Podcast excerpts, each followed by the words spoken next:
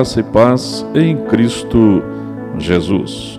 O texto da nossa meditação de hoje está no Evangelho de João, capítulo 10, verso 10, que diz: Eu vim para que tenham vida e a tenham plenamente. Vida e morte são limites da existência. Em geral, a vida é saudada com alegria, entusiasmo, tanto em seu nascedouro como em sua permanência.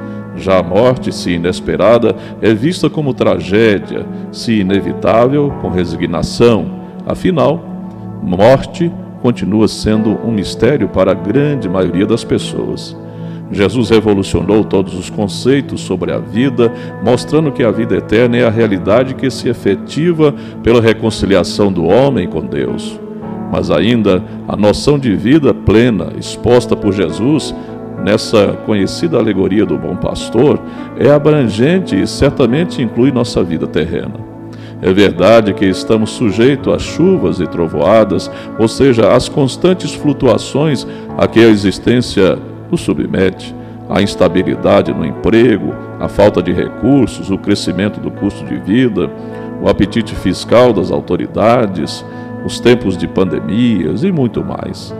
Tais fatos são inevitáveis e ocorrem para gregos e troianos, eu quero dizer para cristãos e não cristãos.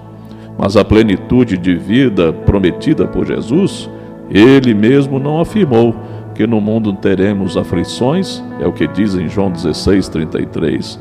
Pois bem, a vida plena não é simplesmente sinônimo de riqueza, bem, saúde, boa relação familiar, embora possa abranger esses itens. A plenitude prometida é a de segurança em Deus, a da resistência com suporte divino, a da convicção de que nada, nenhuma força poderá desalojar-nos do colo e do amor de Deus. É da figura narrada por Cristo que fala da casa em construção sobre a rocha. Caiu a chuva, transbordaram os rios, sopraram os ventos e deram contra ela, e não caiu, porque os seus alicerces estavam na rocha, e a rocha que está na nossa vida tem que ser o Senhor Jesus Cristo.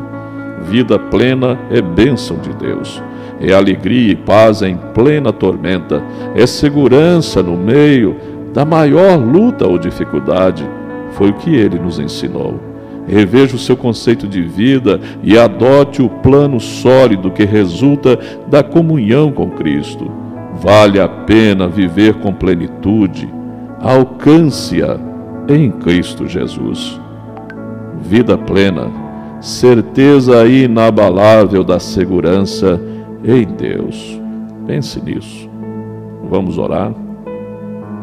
Pai, muito obrigado, porque a certeza que temos uma vida sustentada, amparada e direcionada pelo Senhor é que domina o nosso coração e vem através da nossa relação vital com o Senhor Jesus Cristo.